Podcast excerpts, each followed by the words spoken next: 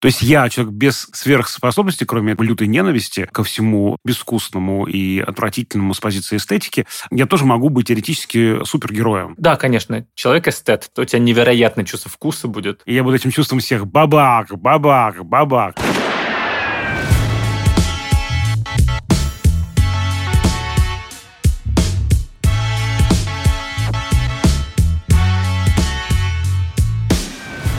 Всем привет! Это подкаст «Кинопоиска. Крупным планом». Меня зовут Давлет Джинайдаров, я редактор видео и подкастов «Кинопоиска». А я Всеволод Коршунов, киновед и куратор курса «Практическая кинокритика» в Московской школе кино. Каждую неделю мы обсуждаем новинки проката, иногда разбираем классические фильмы, а еще советуем, что посмотреть.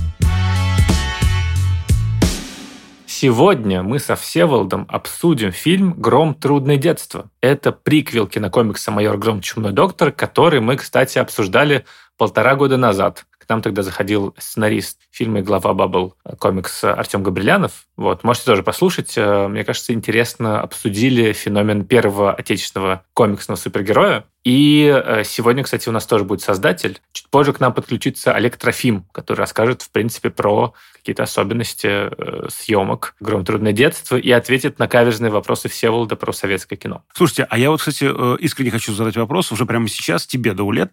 Корректно ли Грома называть супергероем? Ведь у него нет сверхспособностей. Насколько он супергерой или для супергеройского не обязательно сверхспособности? Ну, слушай, у Бэтмена же нет способностей. Он просто очень богатый. У него есть трико. Нет, он, он, у него просто есть много денег. А у Грома даже трико нет. Да. Ну, изначально супергерой, это, конечно, суперспособностями. Либо же это вообще бог, как Тор.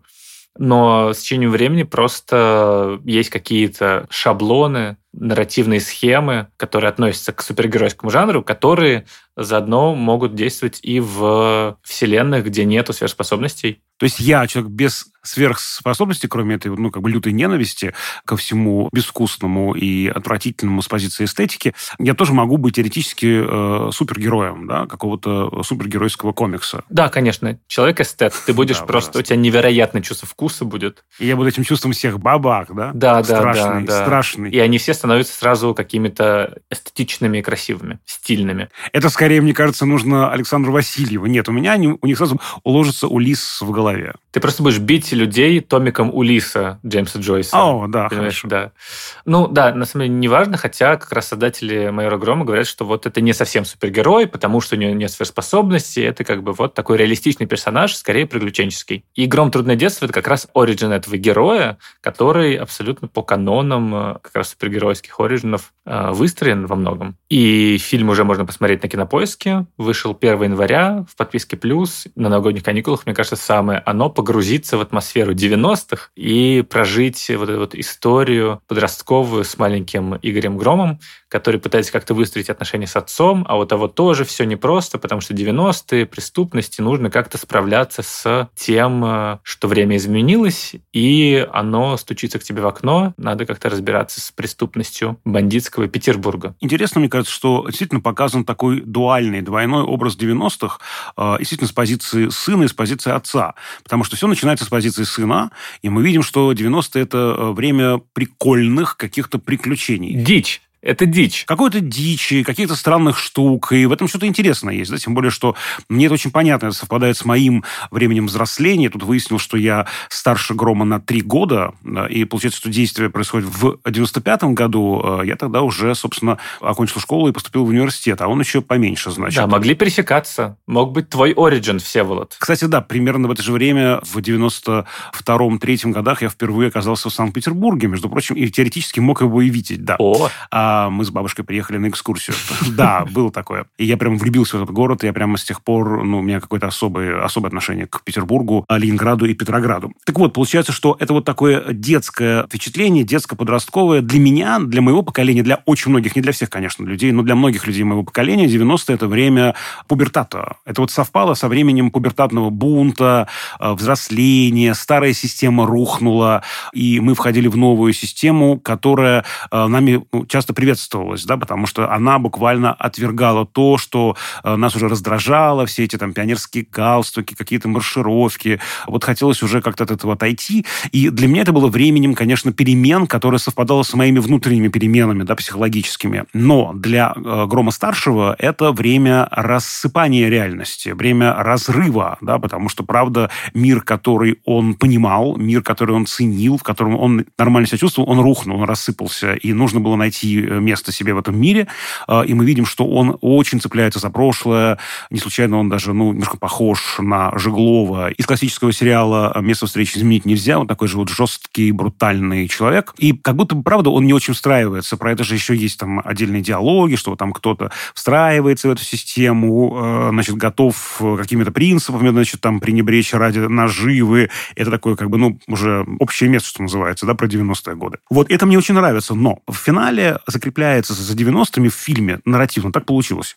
Эта история так складывается, что 90-е — это то, что кажется временем приключений, э, веселых каких-то забав, а оказывается временем потери, временем э, разрыва, разлома и временем травмы. Временем травмы, которую нужно переживать и которая, кажется, не прожита до сих пор. И это в истории Грома вполне себе логично. Тут спору нет.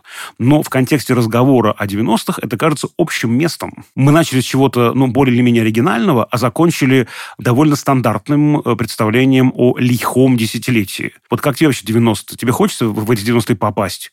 Вот тебя они 90-е, которых ты, я так понимаю, что совсем застал ребенком. Вот в этом фильме они себя привлекают или нет? Слушай, ну, мне кажется, что эти 90-е, они как бы и в моем детстве они все еще были. Я 92-го года рождения, поэтому буквально я пошел пошел в школу, когда 90-е уже более-менее заканчивались, и для меня это тоже время такое подернутое ностальгии, скорее, когда был маленький, и все это, там, не знаю, безденежье, время, когда нужно идти зарабатывать на какие-то странные работы, чтобы хоть какие-то деньги были, время, когда тебя стригут на балконе, мама стрижет на балконе, потому что нету денег на то, чтобы в парикмахерскую сходить, а я еще из многодетной семьи, поэтому мы ходили всякие соцзащитные московской организации, и нам выдавали, например, а, много пачек э, пудинга, вот, йогурта.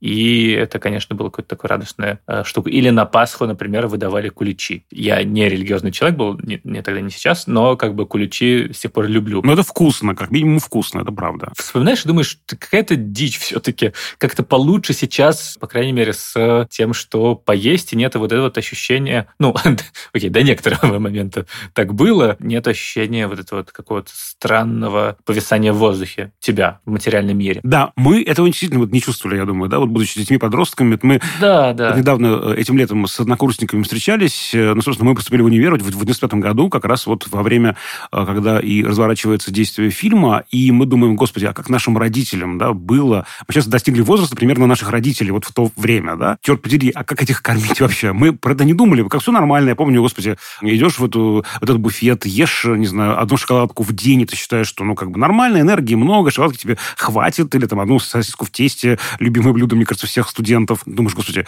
вот, а как они кормили детей, как они вообще, ну, держались, как, откуда они силы брали, правда, все было очень нестабильно и непонятно вообще, да. Но нам было весело в этой какой-то нищете, э, в этом каком-то бардаке, э, мы находили какие-то свои плюсы. Это правда, мне кажется, это важно, что нам показаны 90-е и такими, и такими. Мой, да. скорее, вопрос к создателям и к тебе, например, да, что все-таки мы выруливаем на довольно стандартную схему. Вот это меня немножко разочаровывает, конечно, здесь. Слушай, ну, во-первых, тут все-таки, скажем, прямо тут есть и то, и другое, и 90-е были и такими, и такими. Они были и лихими, там тоже убивали людей. Это, конечно. И да. не то, что все бегали абсолютно голые, но, не знаю, вот мы, например, у моей однокурсницы в универе, у нее там папу застрелили в 90-е, и там ее мама осталась с тремя детьми. Кошмар. Маленькими. Ну, как бы, ты не можешь это отменить. Ну, естественно. Но вместе с тем здесь показано какое-то приключение, вот. То, что это заканчивается травмой, ну так это же история взросления. Э, неизбежно оно должно таким образом... Ты взрослеешь через потерю. Мне кажется, что это логично для такой конструкции. Мне не кажется, что то, что это как-то встраивается в общепринятый сейчас нарратив про эти лихие 90-е, а потом, значит, э, э, вот в нулевые-то как зажили. Мне кажется, здесь э, есть вот эта вот идея, что все последующее развитие и этого героя, майора Грома, и страны, как бы, которую он олицетворяет, она на самом деле была заложена в 90-е, что такая огромная травма, которая на тебя накладывает отпечаток, и ты повторяешь контуры того, как, не знаю, жил твой отец в 90-е, в это время нашего Дикого Запада, Дикого Востока, как бы наше пространство вестерна, где все экстремально, где жизнь и смерть э, ходят рядом. И как раз в финале Гром приходит к тому, что он все вот это вот, все эти 20 с лишним лет не жил, не чувствовал, не мог как следует мечтать, а тут он вспоминает эту историю, находит этот забытый выигранный билет в Диснейленд, который олицетворяет надежду, олицетворяет э, свободу, олицетворяет мечты. И он вспоминает, что вообще говоря, в детстве у него было вот это вот, э, и это было в 90-е, вот эта вот идея того, что ты куда-то поедешь, и тебе будет радостно, что ты еще можешь со своим отцом как-то прожить какую-то жизнь и порадоваться, и съездить в Диснейленд, прокатиться на каких-то классных аттракционах. И вот эта вот идея, что вот это вот тянется из 90-х, оно, мне кажется, как раз в финале как бы еще раз переворачивает эту конструкцию про то, что это потеря. Потому что на самом деле, да, он многое потерял, но сейчас, вспоминая 90-е, он на самом деле вспоминает время свободы для себя, когда он был жив. Да, то есть это было время ресурса да, время каких-то внутренних ресурсов. И ты знаешь, кстати, я думаю, что дальнейшая логика этого персонажа может быть в том, что вот ведь во многом он доживает жизнь за отца. Да. То, что мы видели в первой части. Да? Он буквально э, стал как бы отцом и дает возможность ему э, доиграть то, что он не доиграл. Вопрос, а где сам Гром, собственно говоря? Может, ему пора уже очиститься от этой идеи и, ну, как бы вот это напластование отцовское снять и э, зажить своей жизнью. Да, и, возможно, будет про это следующая часть. Но если уж заканчивая с 90-ми, конечно, меня еще здесь э, царапнуло представление о СМИ 90-х. Все-таки действительно, там было много всего, но, а, не знаю, все-таки для моего поколения, для меня, я учился на отделении журналистики э, в 90-е, и для нас это было, конечно, время, в первую очередь, НТВ. Да, было много разного, было много криминала в СМИ, спору нет, но э, я работал тогда, будучи первокурсником еще университета, на местной телекомпании, мы делали телевидение свое, свой канал, полного производства, и мы, мы не были ретранслятором московского центрального канала, мы полностью заполняли эфир. Это было время невероятной свободы, то есть никто никого не цензурировал, ты можешь делать все, что угодно. Потом, да, может позвонить гендиректор и накричать на тебя прямо в аппаратной при всех по громкой связи, но, тем не менее, ты мог делать то, что ты считаешь нужным. Это было время безграничной свободы, и я очень благодарен 90-м за это. И 90-е для меня, конечно, ассоциируются не вот с этими полукриминальными программами, вот этими черными методами, методами такими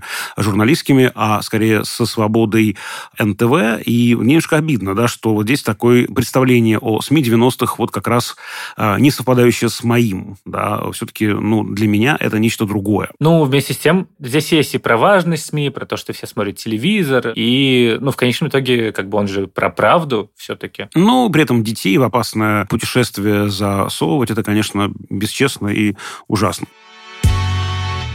Вот еще очень важный здесь вопрос у меня возник. Конечно, 90-е очень точно, мне кажется, описаны.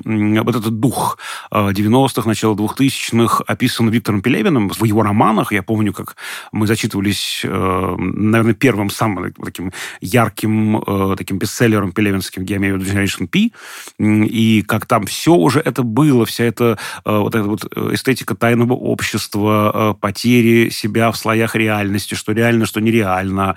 Вот это Египет египетская э, мифология и метафорика. Вот, очень интересно, что здесь используется это, причем э, как будто бы без отсылки на Пелевина, да, что странно.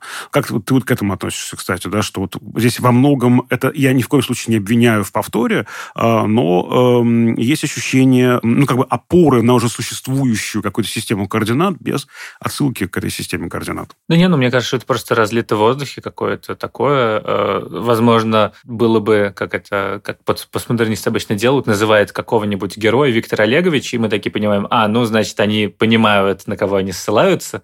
Здесь такого вроде нет. Ну, слушай, египетская тема, мне кажется, вообще с гением места связана, с тем, что в Питере э, много этих львов, какие-то постоянно. Сфинксов. Такие. Это там присутствует, и это, мне кажется, здорово здесь э, как бы заявлено. Э, вот эта мифология у Пелевина все-таки там вавилонская скорее был, был вот такой вот э, отсылки. Ну, кстати, да, там скорее действительно не Египет, а скорее такая Месопотамия, это верно. Да, это верно. Ну, ну и потом, мне кажется, просто, что это такое общее место, когда ты приподнимаешь, ну и для комиксов, кстати, тоже, которые, в принципе, это же современная мифология, они берут и переводят в современность, в реалистичный как бы мир каких-то древних героев. И наши супергерои, получается, вот как бы это те же боги, полубоги, которые были раньше. То есть, условно, и Тор, литерали скандинавский бог, один, или Диана Принц, которые амазонки и так далее. То есть такого, в принципе, много. И мне кажется, логично, что это как бы переводится и э, с такой древней как бы цивилизации, как э, Египет, на современную, ну, как бы современную э, историю в 90-е, потому что условных, не знаю, бактерий Владимир Красносолнышко скорее странно туда засовывать, они как-то не очень подходят.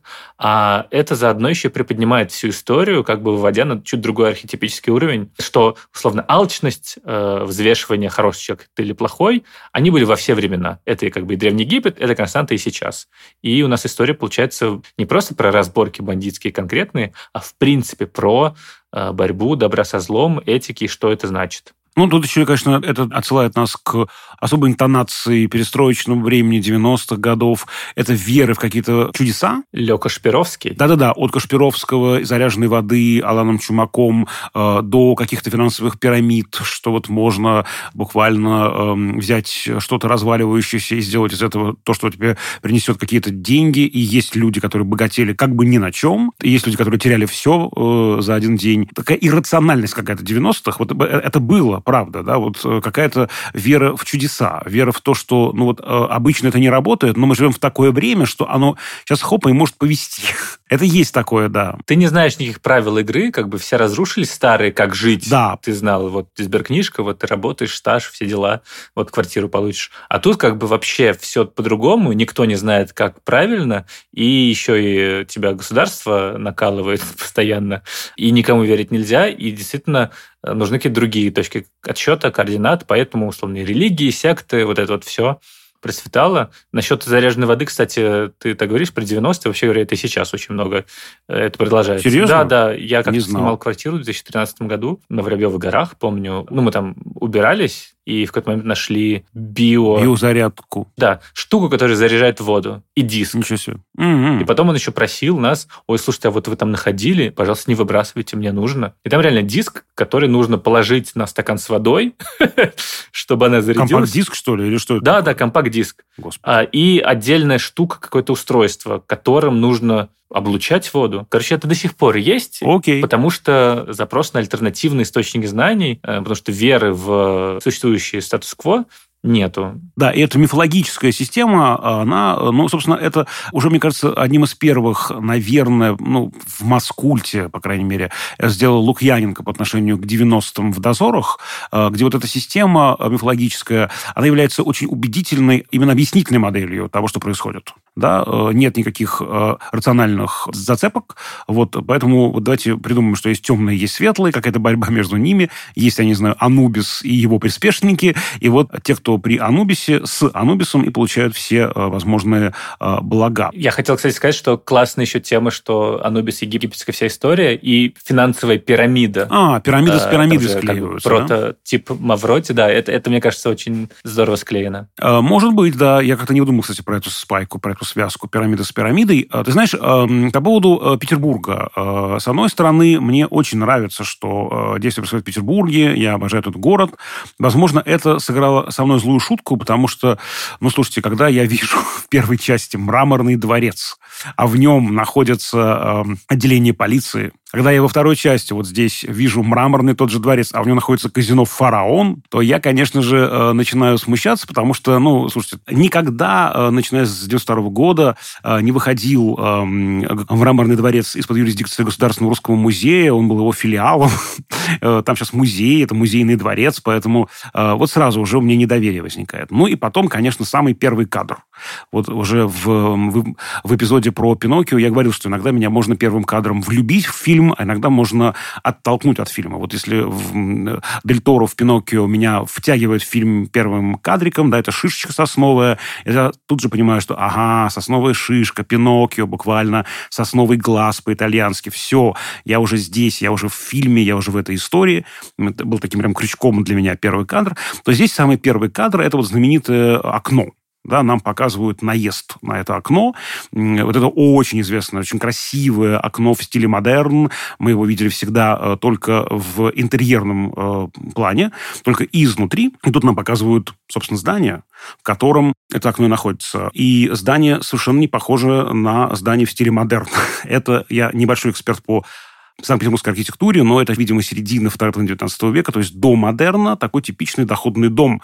Э, и вот сразу понимаешь, что вот не точно, да, вот липа. Мне дурят авторы, да, не может это окно, которое, очевидно, сделано в павильоне, художниками, постановщиками, а, придумано ими, оно не может находиться в этом доме. Все, первый кадр, и я уже не верю в это кино. А, вот, друзья мои, иногда э, изучать историю архитектуры э, не очень полезно для просмотра кино. Хорошо, все, вот, вот ты высказал свои претензии, давай да. сейчас дадим слово, наконец. Это еще не все претензии. Подзащитному? Нет, нет, но сначала мы дадим слово подзащитному, потом дальше будет ну, хорошо. финальное слово и у прокурора, и у адвоката. Сейчас спросим спросим у Олега Трофима, собственно, и про 90-е, и про образ грома, и про различные отсылки. Сегодня гость нашего подкаста Олег Трофим, режиссер фильма «Гром. Трудное детство», а также фильмов «Майор Гром. Чумной доктор» и «Лед». Олег, спасибо, что пришел. Салют, салют. Мы сегодня поговорим про фильм «Гром. Трудное детство» и задам тебе несколько вопросов про него от меня и от моего многоумного соведущего Всеволода Коршунова. Его сегодня нету, но он припас несколько вопросиков тебе. Ты сразу поймешь разницу между моими вопросами и его. Касательно «Гром. Трудное детство». Это приквел популярного фильма «Origin» главного героя по сути, второй фильм в обновленной киновселенной Баббл. Я хотел спросить, что было важно сохранить от первого фильма, какое именно ДНК Грома, персонажа этой вселенной существует, которое вы как-то для себя формулировали, от чего вы отказались? Возможно, прислушавшись или услышав какую-то критику и реакцию на первый фильм. С чем вы входили вот во второй фильм? Потому что это же всегда сложно. Надо было ответить на вопрос, что Игорь Гром такой хмурый ходит, с таким вот лицом просто вечно недовольным? Потому что в самих комиксах, ну, в графических романах, здесь чуть-чуть, там чуть-чуть, тут чуть-чуть, как бы складывается история того, что происходило с Игорем, но глобально эта история не была никогда рассказана. Ни на бумаге, ни в кино. И мы создали это детство. И когда мы обсуждали, каким именно должен быть Игорь, да, опираясь на некоторые нюансы из графического романа, о том, что он когда-то занимался там тэквондо, он играл с отцом в шахматы, он дружил с дядей Федей, с Федором Прокопенко, чуть больше, чем со своим отцом по каким-то причинам, да, и случилась некая драма в его детстве, почему Федор Прокопенко стал ему вторым отцом. Было лишь немного опорных точек, которые совсем не подсказывали о том, какой же этот Игорь. И здесь я подумал, что для того, чтобы эту историю рассказать, для того, чтобы построился действительно крепкий мост между первым фильмом и этим прошлым, между первым фильмом и, я надеюсь, будущим фильмом, я решил, что Игорь должен быть ну, максимально живым, ярким, творческим, подвижным человеком. Это такой огонечек. Это такой подросток, который вот самый настоящий подросток, у которого проблемы в школе, у которого проблемы с законом, у которого проблемы с отцом, у которого есть свое мнение, свое видение, у которого есть страхи, есть свои слабости. И мы сделали самый главный упор и акцент именно на внутренние конфликты, а не на внешние. Гром очевидным образом это наш первый отечественный супергерой, и у него такие ставки всегда были. Что вы взяли из других оригинов, каких-то уже известных супергероев, и добавили к нашему Грому, а что решили идти каким-то другим путем и не повторять других оригинов, потому что кажется, что в комиксах, в принципе, есть несколько типов оригинов, вроде самый стандартный, это как Человек-паука, кого-то убивают, и дальше молодой герой начинает путь к справедливости, к тому, что большая сила, большая ответственность, а есть условный железный человек, когда человек уже какой-то успешный, взрослый, и он должен справиться со своими демонами. Здесь вы как бы на что ориентировались? Являясь плоть от плоти продуктом американского популярного кино 90-х, и также невозможно находиться вне связи с как бы классической русской литературой, без смерти здесь, конечно, никуда. Без сознания потери, без ощущения конечности себя и бытия вокруг, конечно, никуда. Вот, то есть «Железный человек» — это все-таки совсем герой далекий, да, от то, что можно назвать локальной, да, русской культурой. Ну и Питер Паркер здесь существует немного по-другому, вот. И надо иметь в виду, что во вселенной Игоря Грома, да, майора Грома, у нас отсутствуют суперсилы. И вот эта история с большой ответственностью, как бы она совсем по-другому стоит совсем другого боку заходим в разговор о том, что такое ответственность и что такое сила вообще. Потому что мы вроде как находимся в такой приземленной, вымышленной вселенной, где молниями из глаз никто не стреляет. Но проблемы, тем не менее, имеются. Вот. И суперзлодеи имеются. Но вот лазеров из глаз нет. И вот этих штук из рук тоже. Первый майор Гром, какое это говоришь, зрители критиковали как раз за то, что главный герой, ну, злоупотребляет силой, злоупотребляет насилием, и что в итоге он такой охранительский получается образ, вы как-то решали этот вопрос в приквеле, может быть, это какой-то ответ на первый фильм, потому что мне как раз показалось, что тут э, вот как будто есть какая-то дискуссия именно на уровне ценностного, содержательного уровня с Чумным доктором. Не знаю, как насчет дискуссии именно с Чумным доктором, мы скорее развиваем этот вопрос, точнее, скажем так, ряд вопросов, которые возникают у зрителя по поводу того, что такое сила, что такое возможность ее применять, что такое безнаказанность, что такое справедливость, да, и где место слову насилие, да, в рамках слова справедливость. Об этом мы размышляем, об этом мы думаем задаем вопросы. Я, в принципе, считаю, что все, что происходит с человеком, любым, оно так или иначе идет и растет ногами из э, самого детства. И те паттерны, которые Игорь Гром повторяет, я уверен, что зритель угадает их и в отце Игоря.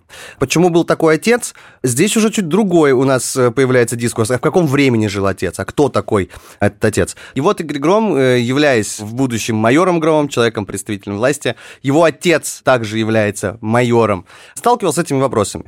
Ну, одержимые справедливостью, одержимые тем, что называется правдой, вот, и за правду конечно, натворили разных дел.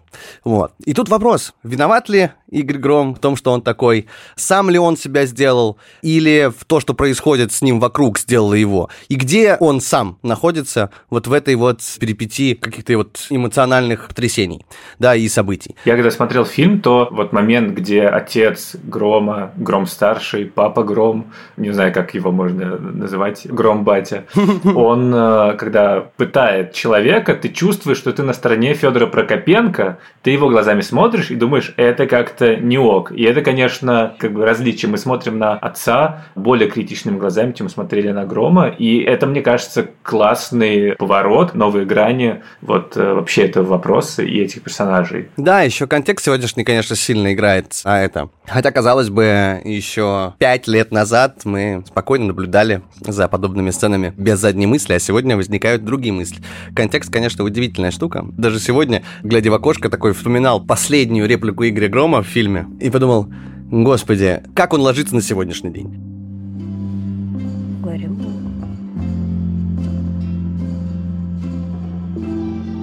Поехали в Диснейленд.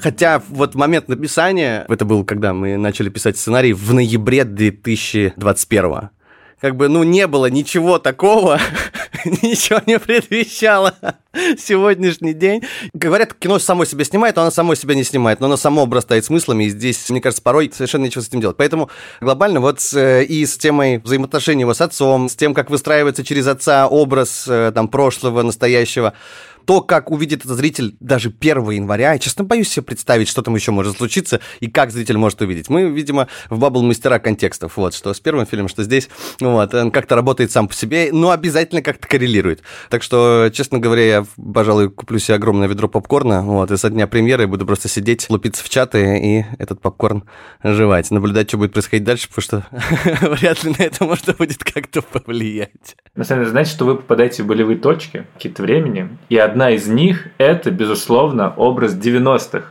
который сейчас в кино как будто бы едва ли не самый популярный период, в который регулярно кинематографисты обращаются. Это, ну, и сериал «Мир, дружба, жвачка», и фильмы Балагова. Ну, короче, очень много людей ныряют в 90-е, пытаясь как-то разобраться с разными проблемами национальными, семейными. То есть это очень разное кино. Оно может быть честным, реалистичным, жестким, может быть ностальгическим. Я хотел спросить, как в фильме воссоздавалась вот эта вот эпоха, которую ты, очевидно, помнишь ребенком, и, наверное, твой лирический герой здесь это как раз маленький гром. Потому что многие это помнят то время. Ну, я, например, мне, когда закончили 90-е, было 8 лет. И скорее я помню по условному, там, не знаю, брату, улицам разбитых фонарей, то есть про 90-е уже есть какой-то образ сложившийся. А какие 90-е хотели создать вы? Ты говоришь, твой лирический герой, вот этот мальчишка, на самом деле нет. На самом деле мой лирический герой это не Игорь Гром, ну, конкретно мой личный, вот, а это Костя. Это отец, у которого на руках ребенок, вокруг происходит черт что, и он вообще не понимает, как с этим жить как сделать так, чтобы ребенок был счастлив и все было нормально.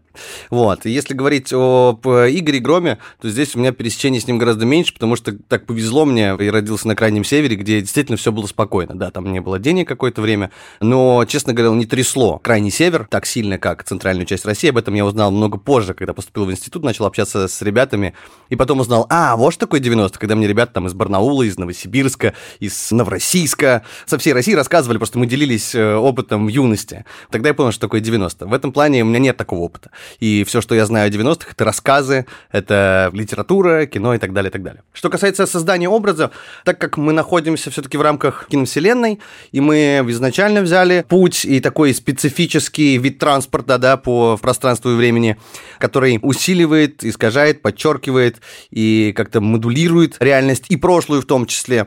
Я решил, что мы будем создавать именно симулятор 90-х, потому что сегодня ты абсолютно прав, очень много снимает о 90-х. И это классная площадка для того, чтобы изучить человеческую сущность. Потому что, ну, глобально, наверное, человек не отличается от э, людей, которые вот э, жили 20 лет назад, да. Не знаю, мы были детьми, люди там следующего поколения чуть постарше, ну, мы, в принципе, одинаковые да, и поэтому очень интересно изучать, в принципе, самих себя, но в таких очень экстремальных обстоятельствах. А 90 это было время экстремальное, и там, конечно же, очень много всего происходило, что легко транспонировать на себя. Поэтому, мне кажется, в эпоха 90-х так популярно. И в нашем случае это тоже действительно работает. Другое дело, что, возможно, сегодняшний день в скором времени затмит эпоху 90-х, вот, и мы будем снимать уже вот о начале 20-х годов. Ну так, что касается воссоздания той эпохи, мы не говорим о том, в каком каком году происходит действие? Мы говорим, ну, примерно 20 лет назад, это Санкт-Петербург 90-х. И я беру это десятилетие, да, и сжимаю его до одного дня котором есть все, что происходило тогда. Для того, чтобы зритель мог окунуться в саму идею той эпохи, как я ее вижу. А я вижу ее, не то что вижу, я представляю ее здесь, в фильме для зрителя, особенно для тех, кто действительно не имел собственного опыта да, жизни в 90-х, как некую сумасшедшую, такую горящую американскую горку, которая вся заделана рекламой, психопатами, бедными и голодными до какой-то новой идеи, до решения людьми, это такой диковатый, но очень веселый глазами ребенка аттракцион, где постоянно что-то происходит. И, может быть, глазами взрослого человека ты понимаешь, что это вообще-то опасно, это вообще-то жестоко, но глазами ребенка ты наблюдаешь за этим как за представлением на который ты в какой-то момент уже не обращаешь внимания. Вот даже в трейлере мы использовали кадр с площади, когда Игорь и Игнат идут по площади, там происходит какая-то дичь совершенно. Вот, там горят автомобили, там убитые люди, там несут какой-то гроб в автобус, там строится Исаакиевская площадь. В общем, там происходит какая-то очень насыщенная жизнью действо, а ребята на это уже не обращают никакого внимания, они обсуждают жвачки. Потому что это их быт, это как бы норма, вот это все, что происходит вокруг, это стало нормой. Вот такого рода симулякры я создаю, для того, чтобы подчеркнуть идею э, хаоса, в котором рос наш герой. Вот, мне показалось это важным и интересным. Ну и плюс ко всему, уже немножко надоело ностальгировать о том времени. И хотелось не ностальгировать о нем, а хотелось с ним поиграть. Поэтому наверняка для тех, кто ждет некой достоверности, это будет большое разочарование. Вот, а для тех, кто не имеет собственного опыта в 90-х, это будет весьма и весьма интересно. Какие именно атрибуты эпохи вот для тебя, для вообще всех создателей, которые мы видим в фильме, кажутся самыми важными? Ну, то есть, без которых вы не представляли себе именно вот этот вот мир 90-х? Теплотрасса, граффити, панки. Ну, вообще, первое, от чего я толкнулся, это музыка и цвет. «Трудное детство», он насыщен цветом. Ключевой цвет э, этого фильма розовый, такой коралловый розовый, это цвет э, и надежды, и цвет некой инфантильности, и цвет иллюзий, в том числе, и цвет э, какого-то счастливого, беззаботного детства. Наличие большой, такой широкой цветовой палитры, оно также нам позволило чуть-чуть подсказать о разнородности окружающей среды. Я думаю, что главным атрибутом 90-х является отсутствие канона, что ли. Эклектичность абсолютная. Вещи не совмещаются между собой настолько, что в этом и есть их удивительный синтез. Мы синтезировали совершенно какие-то вот несовмещаемые вещи и понятия. Вот, мы синтезировали в персонаже Прищурове и Владислава Листьева, и господина Невзорова. Александр Невзоров внесен в реестр СМИ и иноагентов. Хотя понятно, что это совершенно разные люди. Посмотреть, а что из этого получится. И в плане музыки также очень много было интересных экспериментов. Вот. Ну, наверное, еще усы. Да, да, я заметил. Там нет ни одного мужчины без усов. Я подумал, это мне показалось? Нет, не показалось. Они все с усами, причем, знаешь, ну, это, мне кажется, тоже, это какое-то уже, ну, чисто шуточное воспоминание из детства. Я просто вспоминаю, что у всех мужчин, кого я в детстве вспоминаю, вот, у всех были усы, да, людям не шли усы вообще. Да, но они их носили, потому что было так принято. Ну, то есть, бород нет, нет, какие бороды? Бороды были как у стариков. Вот у мужиков были усы, вот, неважно, они растут у тебя, не растут, вот, хорошо, не хорошо, просто у тебя усы обязательно у всех. Кстати, я хотел спросить по поводу того, что фильм действительно яркий, потому что, как ты сказал раньше, это все субъективная точка зрения маленького грома. Мы смотрим на эпоху его глазами. И я хотел спросить про анимешные вставки. Откуда они возникли, как и почему именно аниме я бы не сказал, что в 90-е аниме был вот прям очень популярен, да, он скорее пришел чуть позже, в нулевых, хотя в то же самое время он был, да, чуть-чуть, да, оно этого существовало. Да и, честно говоря, его просто очень нравится, просто очень нравится и очень хотелось, вот так скажу, короче, плевать вообще на идею, просто очень хотелось, у нас есть прекрасные художники, мультипликаторы, господин Безяев, потрясающий, вот, и команда Хонг Фу, мы просто супер давно хотели вместе поработать, и когда думали о том, а в какой же стилистике решить вот э, некоторые мультипликационные элементы этого фильма. Ну вот просто копались, смотрели, смотрели, смотрели, и почему-то пришлись вот на какой-то такой вот аниме академического толка с какими-то приемами конца 90-х, да, очень специфическими.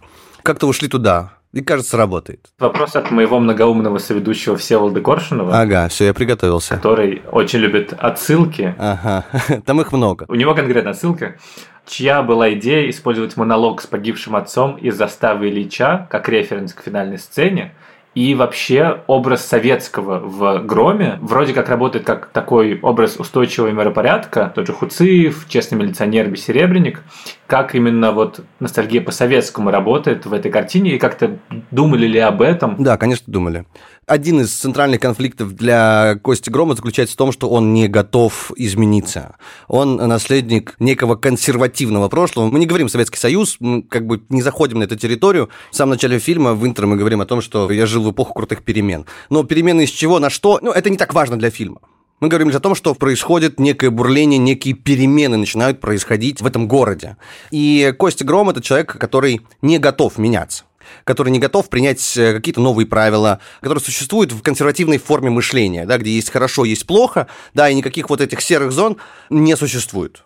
И наличие вот некого, ну, вот этого условного вот советского фундамента в него, конечно, закладывалось. Оно осталось где-то в репликах, где-то в пластике, где-то в самой логике поведения. Оно сохранилось, но мы как бы не делали из него прям советского-советского человека. Да, а что касается Хуциева, прям аккурат близко к съемкам. Вдруг я снова пересмотрел эту картину и понял, что такая форма венчания нашей истории, она действительно поможет кое-что узнать о герое. И когда мы ее разыграли вместе с Костей, мне это тронуло. Я понял, что это правильно, это хорошо. И если вспомнить заставили чай этот разговор, то отец ему ничего и не объясняет толком. Отец ему не дает ответа на вопрос, как жить. И это самое трагичное и самое прекрасное, что есть в этом диалоге. Я хотел бы тогда идти рядом. Не надо. А что надо? Жить. Да. А как? Сколько тебе лет? 23. А мне 21. Я пошел. И ровно так же в вопросах о том, а что э, маленькому Игорю делать со своей жизнью, когда происходит, отец не знает. Отец не имеет ответа. И Игорь должен решать сам. И в этом плане с сегодняшним днем также коррелирует вот эта расстановка, да, когда очень хочется в контексте хаоса обратиться за советом, но этого совета не существует. Ты должен прямо сейчас сам рисовать свою жизнь, вот, э, придумывать ее.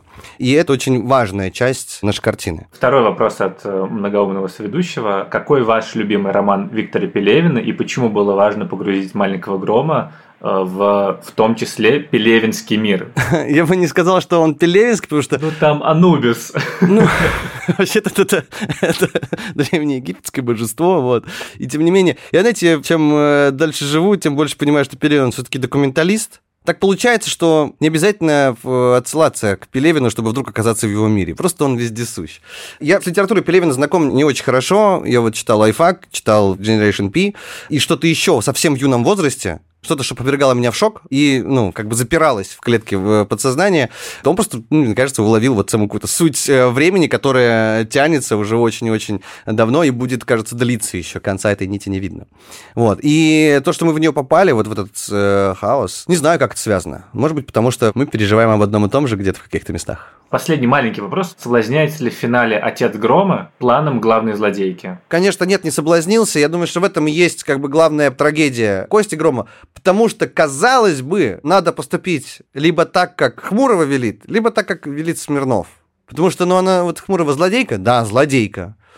Но как бы она нам говорит о том, что ее злодеяния, они какого характера? Ну, то есть она уничтожила преступность в городе. Ну вот стала сама драконом таким, да, специфическим. Мы говорим об этой перестрелке, которая связана Анубис, о том, что она вот была рядом со школой у Радищева, да. То есть люди страдают, как-то ужасная формулировка, да, сопутствующий ущерб, он тоже присутствует. И вот не готов Константин Гром принять это зло за добро да, хотя, казалось бы, какое добро, в котором нет зла. Он не соблазняется, вот потому что он динозавр, он ископаемое, который должен умереть. И ничего с этим не поделаешь. Что-то старое уходит, приходит что-то новое. Но не всякое, то, что называется новым прямо сейчас, является вот тем самым новым, что потом вырастет. В этом тоже такая штука. Прав ли Юра Смирнов? Мне кажется, да, но и нет в то же самое время.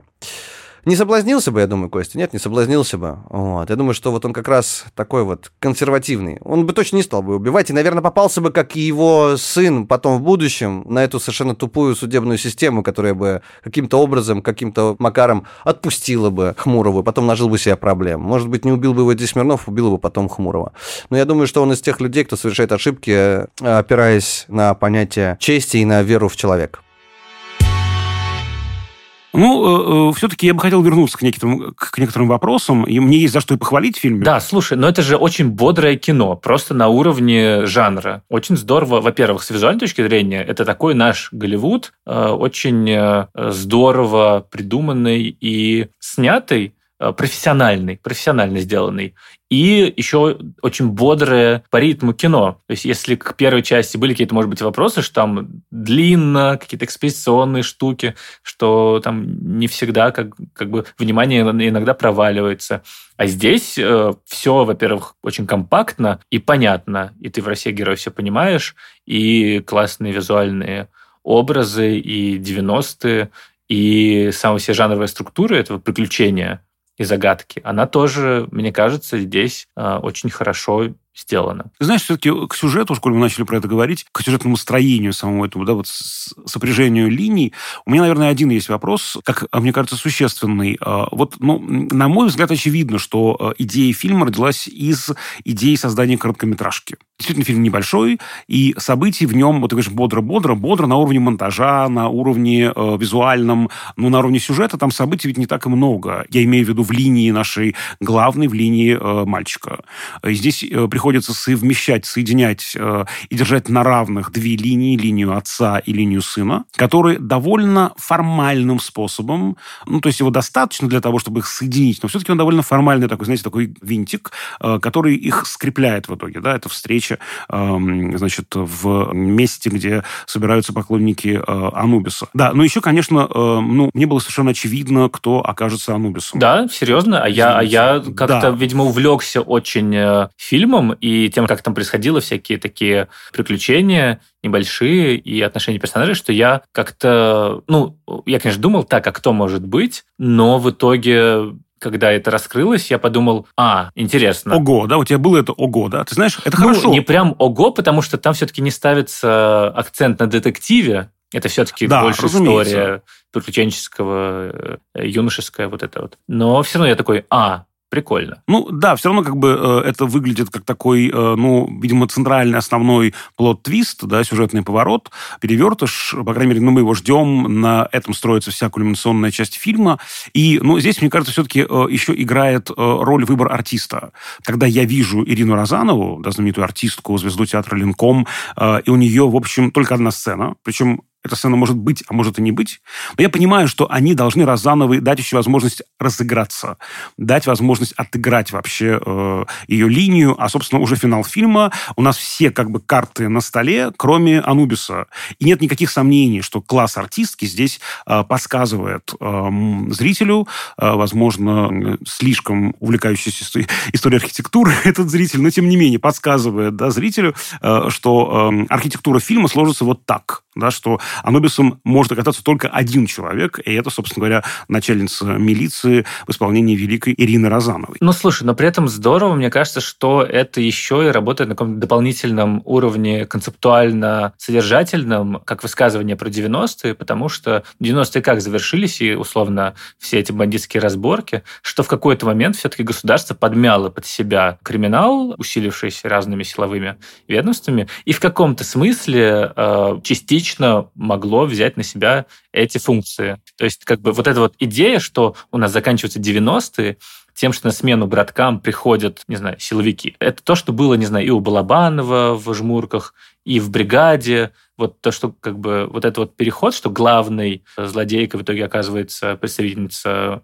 власти, чиновница, по сути, это встраивается в осмысление эпохи. Да, с этим я не спорю, и даже можно говорить не, не только про выход из 90-х, но и в целом в ядре 90-х, ну, в представлении наших об этом есть это вот, да, спайка, слияние э, преступности и органов власти, да, разумеется, мы про это, э, ну, как-то слышали, знаем, можем что-то вспомнить, да, поэтому, конечно, здесь, безусловно, на уровне, опять же, концептуальном, да, наверное, это работает.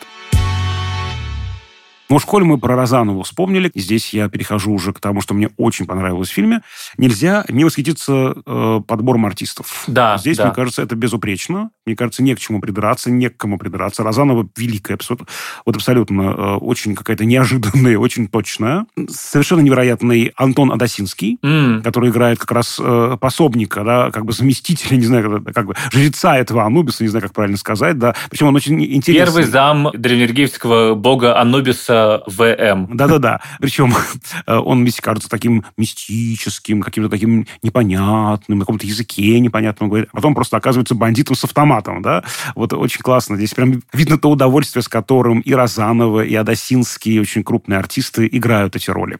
Конечно, Сергей Марин. О, да, Сергей Марин – это, мне кажется, очень важная часть фильма. Я э, рад, что э, я вычитал, когда готовился к этому разговору, что, оказывается, Марина рассматривали на роль э, Грома в первой части, но потом решили, что э, Гром должен быть чуть моложе, поэтому пригласили Жизневского.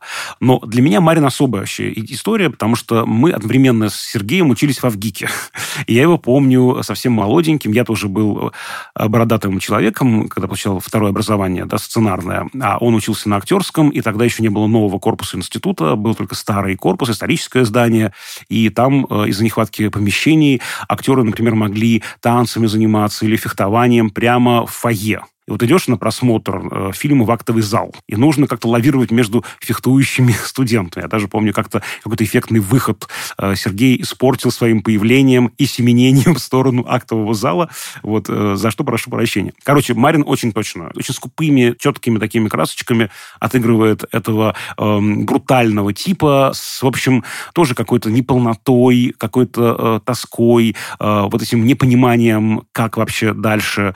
Там очень много таких, мне кажется, это уже не к артисту, а к сценаристам. Очень много таких ярких э, деталей, э, прямо таких тактильных, буквально ты окунаешься в 90-е, эти вот уже спитые чайные пакетики, как мы их называли, да, спитой чай, который фактически уже использован, он уже высох, да. он дает только краску этой воде, больше ничего. Пользовался ими? Ну, конечно, я же был студентом, и помню, мы снимали квартиру, то тоже пользовались пакетиками, и я, когда два раза заваривал, то я называл дважды пакетик Российской Федерации, когда три, то трижды пакетик Российской Федерации, четырежды пакетиков Российской Федерации э, мы старались не использовать. Ну да, это уже перебор.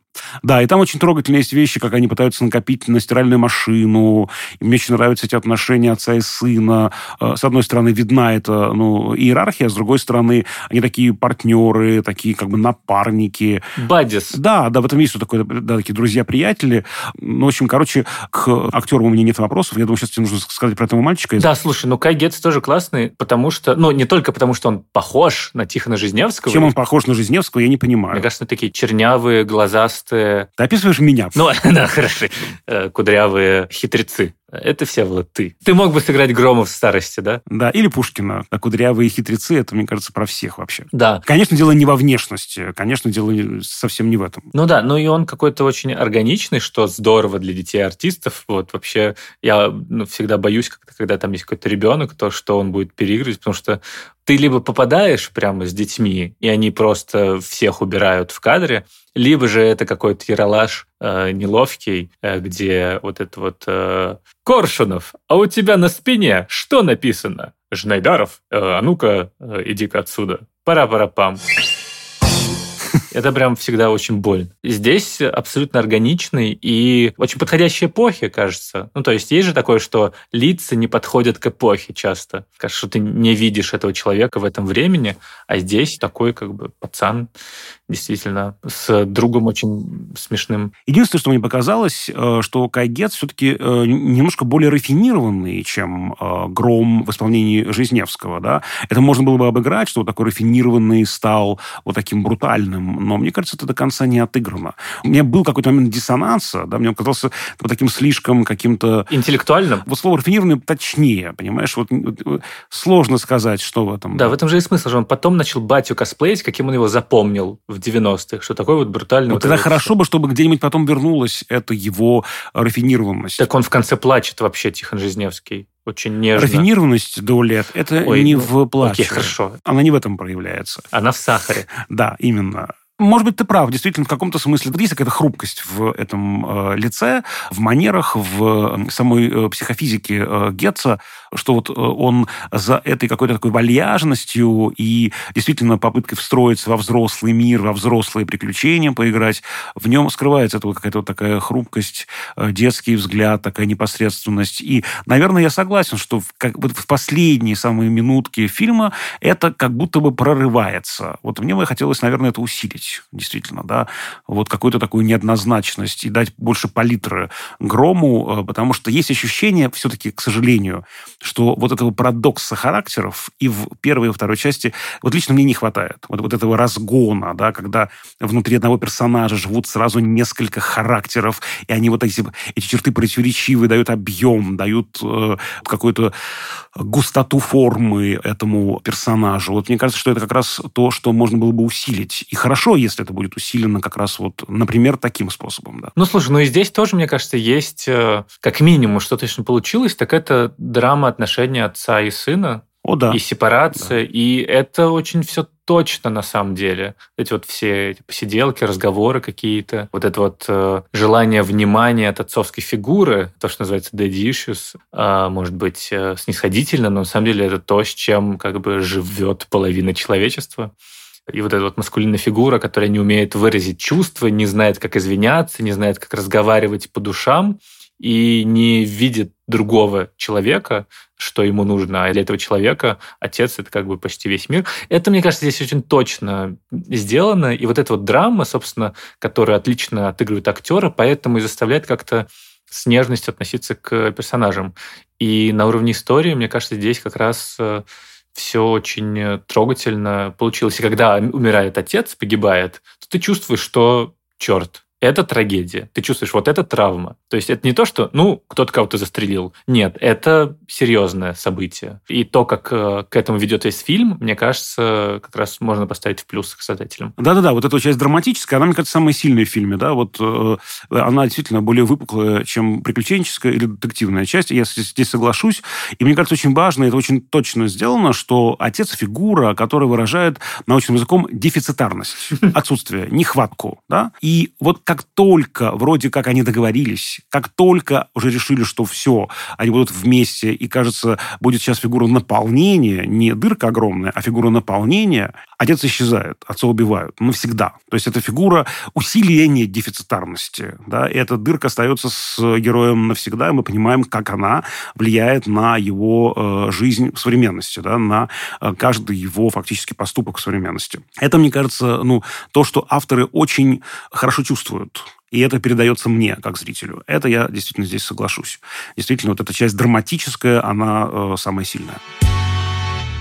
Думаю, что на этой позитивной ноте разговора про «Гром. Трудное детство» и про немного наше трудное детство с тобой, Всеволод, тоже, видишь, как бы всколыхнули. Ностальгиюшку-то, ностальгиюшку-то всколыхнули. Да, ну вот фильмы про детство, про взросление, это, конечно, всегда что-то в тебе трогает. В Питер захотелось срочно, в Питер прямо сейчас захотел. Питер, да? Ну, конечно. На экскурсию. Ну, почему на экскурсию-то? Нет, я люблю просто бродить по этим каналам. В Мраморный дворец зайти. Я посещаю каждый раз, я посещаю Мраморный дворец я не прохожу да, мимо. Будьте на Миллионной улице, друзья мои, не пройдите мимо Мраморного дворца с прекрасным монументом Александру Третьему у э, входа в него. В общем, да, всем нам прекрасных поездок в Санкт-Петербург, если нам хочется.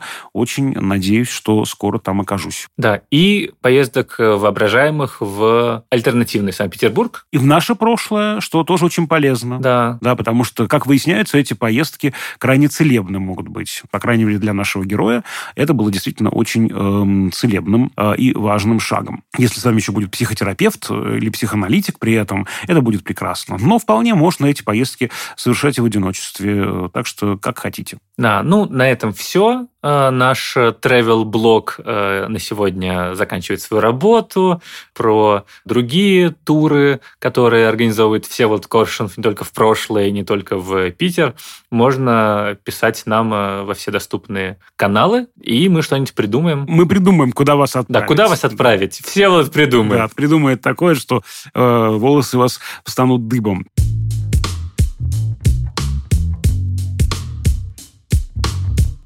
Давайте все-таки эти каналы перечислим. Во-первых, э, наша э, почта подкаст собака кинопоиск.ру. Во-вторых, мы есть на всех подкаст-платформах страны, от Яндекс Музыки до Google Подкаст. И в Apple Podcasts можно писать отзывы. О, отзывы это важно. Давайте, пожалуйста, друзья мои, напишите нам по отзыву. Пишите, пожалуйста, давно не писали ничего. Как-то мы грустим даже немного. Еще у нас есть YouTube-канал подкаст Кинопоиск, там можно оставить комментарии. Не обязательно э, положительные. Вы можете нас критиковать, делиться впечатлениями впечатлениями, по-честному, да, но отзывы это то, что нас подпитывает, нам это важно. Да, еще у нас есть телеграм-канал «Общим планом», где мы выкладываем дополнительные материалы, какие-то впечатления свои описываем, киновпечатления я имею в виду. Вот устраиваем опросы, какие-то ссылки, списки выкладываем, так что, пожалуйста, подключайтесь к нашему каналу «Общим планом», если вы еще этого не сделали. А над этим эпизодом работали звукорежиссер Калера Кусто и звукорежиссер Алексей Шмыревич и продюсер Бетси Исакова. Друзья, всем пока, до новых встреч. Покедова, как говорили в 90-е.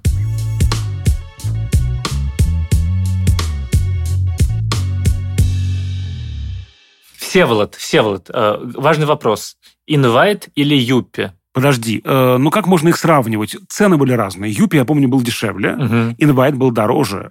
Юпи каждодневно, инвайт по праздникам. Слушайте, ну, как, ну, можно, как можно сравнивать? А у тебя расскажи, что? Ну-ка, сейчас мы узнаем уровень твоего благосостояния в 90-е. Не, я Юпи пил. Ну, конечно. А, для тех, кто не знает, это сухой сок, который нужно было разводить водой. Короче, это просто пакет с порошком, да, который да, вы разводите. Ужасно химозный, да, но хотелось попробовать все эти какие-то странные, почему были какие-то дикие вкусы. Я даже не верил, что маракуя – это реальная какая-то штука, Да, которая да, существует. папайя. Папайя, маракуя. Это казалось чем-то таким экзотическим и исключительно э, фантазией химиков, которые работали на фабрике этих соков. В каком-то смысле это, конечно, были фантазии химиков, да. Вот видишь, как приятно вспоминать какую-то дичь просто. А, а что еще можно про 90-е нам сказать интересного? Подожди, а мы про 1890-е говорим или про А, 1790-е? Черт, Всеволод. Ну вот с тобой всегда сложно, конечно. Такой ты древний. Ну, просто 1790-е, я помню очень хорошо, французская революция, наполеоновские войны начинаются.